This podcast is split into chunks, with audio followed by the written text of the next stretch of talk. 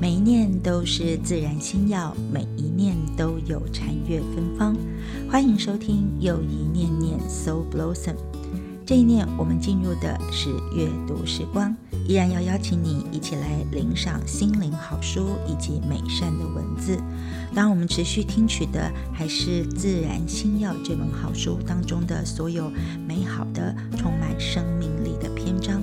在接下来，我们要进入的是亲身体验以及方式的两个作者所分享的小故事。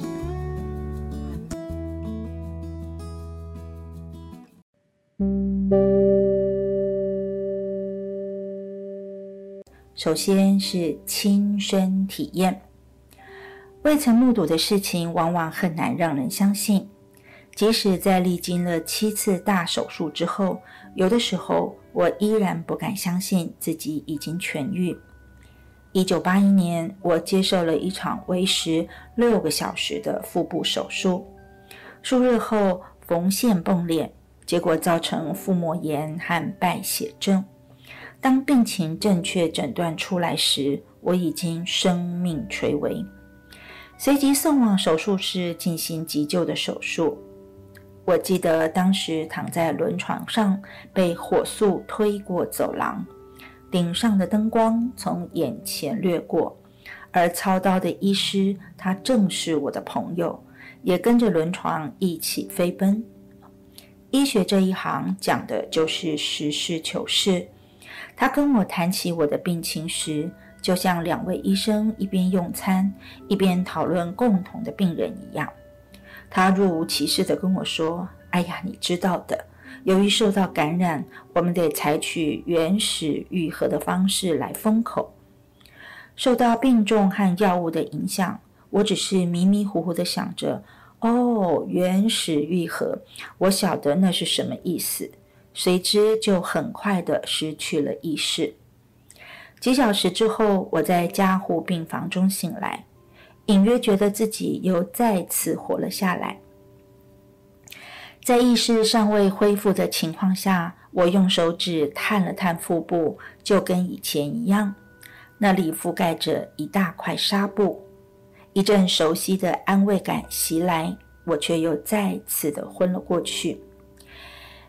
第二天，护士来换纱布，她愉悦地说着话，同时掀起纱布。我吃力地撑起头望去，期盼能够如往常般看见整齐缝上了百来针、十四英寸长的伤口，但是并没有。映入眼帘的是一个大缺口，跟我以前在手术室看见其他病人身上的一样。手术前朋友那句话的一下子涌上了我的心头：原始愈合。直到今天，我才体会出他的意思。这是因为腹内感染了细菌，所以伤口绝对不能封起来，而是任由其开着，等腹膜和筋膜慢慢长出来，自行愈合。我深深地被眼前这幅景象所吓住。我看了一眼腹部的大洞，那可真是一个会致命的伤口。我记得当时就只有一个念头。这样是不可能康复的了。护士小姐依旧谈笑着，全然没有注意到我的反应。末了，她给伤口又敷上纱布，然后离开了房间。而隔日的早上，她又再来换纱布。这一次，我把头偏向一旁，不想再看。换纱布时，那位护士小姐依旧谈笑风生，不过我没有回话。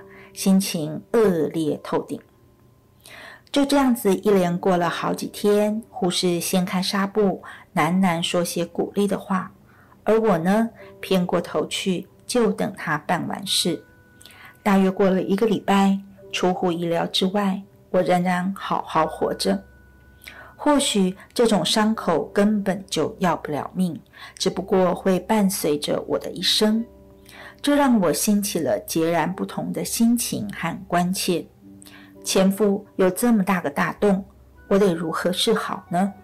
或许几年后它会长全变平，留下一道十四英寸长、几英寸宽的大疤，而在那之前，我可能不能穿紧身牛仔裤或者是泳装了。难道我得穿松垮垮的衣服吗？或者我得拿棉花塞住肚子那块大坑，贴上胶布，这样就让人看不出来了吗？就这么盘算了几天，我有些觉悟：如果我不可免的得伴他一辈子，那么就不能不去正视他。主意拿定之后，当护士小姐又来换纱布时，我硬是强迫自己去看伤口。预期人会看到如十天前所看的那个大洞，然而真没有想到，伤口底部已经开始愈合，很明显的是窄多了。不寻常的现象终于开始了。一天又一天，他循例来换纱布，而我也瞧着伤口，就像自然界的一切，那个大口缓缓的封口，最后成了像头发般的一条细疤。而身为医生的我呢，却对此没有使上一分力。想起来真叫人汗颜。虽然我直接体验了这痊愈的过程，不过许久之后才领悟，打从进了医学院之后，自己便始终亲眼目睹这一切。这个亲身体验的生命力，其实乃是我们每个人与生俱来就具有的。在第一个章节的生命力当中，Rachel 医生他自己呢举了这样一个例子来表示说，他验证了其实我们每个人内在都有的生命力。而在接下来的篇章里面，他举了一个篇名叫做“方式”的一个文章。虽然说每个人身上都拥有一种回归原貌的本能。但这种痊愈的力量却各有其独特的方式。有些人的痊愈是因为使了力，但有些人的痊愈却是因为从来没使力。有些人需要音乐，另外有些人则需要安静；有些人需要热闹，另外有些人则需要独处。由此可见，生命力的跃动与增强是需要多方面的。对于我们每个人来说，有些疗愈的条件就得独特的，像是指纹那样才吻合才可以。有的时候，人们问起我是如何治疗病人的，我经常是这样答复：端视治愈的几率，同时找出能疗愈病人的特有方法。数年前，有位年轻人来找我，他罹患了恶性黑素瘤。那是一种癌症。他曾参加过冥想的练习课程，结束才一个月就提不起劲来，甚至忘了每日做冥想。根据有关的资料所示，他对人生有些消极，而我得扭转这种情形，鼓励他继续为生命搏斗。吉姆是一个繁忙机场的飞行管制员，个性保守、沉默。常常被人误认为是害羞，除非你有注意到他眼睛所散发出来的沉稳。他不好意思地告诉我们，自己是冥想班上唯一做不好冥想的学员。至于是什么样的原因，他不晓得。我们谈了一阵子他对人生的计划、对病情的看法。从谈话中发现，他非常希望身体好起来。因为他喜欢目前的工作，爱他的家人，渴望看到孩子长大。我实在看不出他有任何消极的倾向，因此请他谈谈如何冥想的。答话之前，他打开了一幅画，那是一条鲨鱼，张着血盆大口，满嘴利齿。吉姆每天得冥想三次，每次十五分钟。想象有成千上万条小鲨鱼在自己的体内巡弋，见到癌细胞就猛烈的攻击并消灭。那是一种非常传统的免疫系统冥想练习，有许多书维文介绍过。采用这种方法的人还真不少。我问吉姆是什么原因影响了他的冥想，他叹了一口气说：“这样做很无聊。”打从一开始，吉姆就做不来。头一天上课时，老师要全体学员为免疫系统找出一个守护神。随后大家的讨论中，他总觉得自己想不出合适的。最后，在全体同学和老师的帮助下，他硬是挤出了那幅图画中的鲨鱼。我看了看搁在他膝上的那幅画，再看看眼前的他，很难把两者扯在一起。我好奇地问他：“什么是心目中首选的守护神？”他偏过头，诺诺地说：“他不够凶狠呢。”原来他想的是鲶鱼，这可提起了我的兴趣。我对鲶鱼不但一无所知，甚至从未见过，并且之前也没有人跟我提过它可扮演医病的角色。这下可激起吉姆的兴趣来了。他为我讲述水族馆里的鲶鱼。鲶鱼不像其他具有攻击性的鱼，在食物链中它居于底层，靠着鳃不时地滤取沙中的食物，那多是其他鱼类所不吃的废物。它们一刻都不能休息，能很快地做出正确的决定。身为一名飞航管制员，吉姆对于鲶鱼的表现十分推崇。我请他用短短的几个字来描述鲶鱼。吉姆说：“鲶鱼目光锐利，反应敏捷，忠于职守，没有瑕疵，思虑周全，还有值得信赖。”我听他说完，心里想：还不错嘛。随之，我们又探讨了一下免疫系统。吉姆一直不晓得 DNA 乃是我们身上亿万细胞所共有的标志。它极具个人的色彩，每个人的免疫系统都能够辨识出属于自己的个人的 DNA。凡是非属的细胞就会被消灭掉，因此免疫系统可以说是个人在细胞层面的保护者，终日不眠不休地在自我跟非我的界限上巡逻，严密检查出非属于自身的细胞。而癌症细胞乃是丧失其 DNA 的细胞。如果你的免疫系统还健康，就会攻击并且消灭那些癌细胞。由此观之，吉姆的内心其实早就为其免疫系统定出了一个特别却又恰当的守护神。当我还在念医学院时，曾参与一项研究计划。那是从某甲身上取下来一小块皮肤组织，然后移植到了某乙的身上。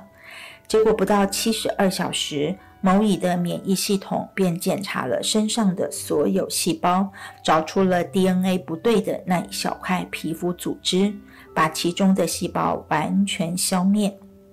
后来我们又做了几次移植，每一次都是竭尽所能想藏好那块皮肤组织，但最终都逃不过免疫系统的手掌心。虽然听了我所说的，但吉姆似乎仍然不相信。在冥想训练班上，老师和同学都曾告诉他，要想治愈癌症，就必须拥有强烈的战斗意志和杀手精神。我把那些话同样再跟吉姆说了一遍，他觉得有些不好意思。我问他说：“还有什么问题吗？”他点了点头，告诉我说：“在他的家乡，鲶鱼都长得很大，甚至在一年中的某一段时间里面还会走上街头呢。他童年时就曾为此留有深刻的印象，认为是一种奇观，常常看得出神。”他甚至还养了几只当宠物。于是我问吉姆：“宠物是什么？”他有点不相信地回答说：“怎么样？宠物不就是始终爱你的动物？不管你遭遇到什么事情，它都爱你的那个动物吗？”既然这么说，我就请吉姆再做一次冥想。他合上了双眼。想象着有上百万只的鲶鱼在周身不眠不休地巡逻，耐心检查每一个细胞，凡是健康的就放过，致癌的就吃掉。而这些鲶鱼就像宠物般的对主人付出无条件的爱，不管主人是死还是活，那种忠心的程度就跟狗一样。做完冥想之后，吉姆睁开了眼睛，说道：“或许有些可笑，不过我对那些鲶鱼的忠心实在是深为感激的。”这一次的冥想深深触动了吉姆的内心，发现做来其实并不难，而且也不觉得枯燥。随后一年中，他差不多每天都这样冥想。即使在完全康复后的数年间，他依旧每周做上几次的冥想。他说：“这样做是为了提醒自己，他的身体打从最基本就在掌控之中。”同样的方式，各位也可以学习探索自己的生命力，就像园艺大师研究玫瑰花丛一样。没有一位园丁能够无中生有地变出玫瑰来。一定得从玫瑰丛中分出来，而他所做的只不过是细心提供造成这种结果的条件。正如任何曾经修剪过玫瑰丛的人所知道的，流经每株玫瑰丛的生命也都略微不同。我们在幸福修炼的阅读时光当中，跟大家分享好书《自然心要》，进入的是第一个章节——生命力当中的两个篇章。不管呢是我们谈到了是亲身体验的部分，或者是呢你所选用的方式适不适合你自己，相信你可以从内容当中得到一点分享。而就像作者说的一样，你也可以学习开始探索自己的生命力。同时，我们也在下一次的幸福修炼阅读时光当中，继续来共读《自然心药》。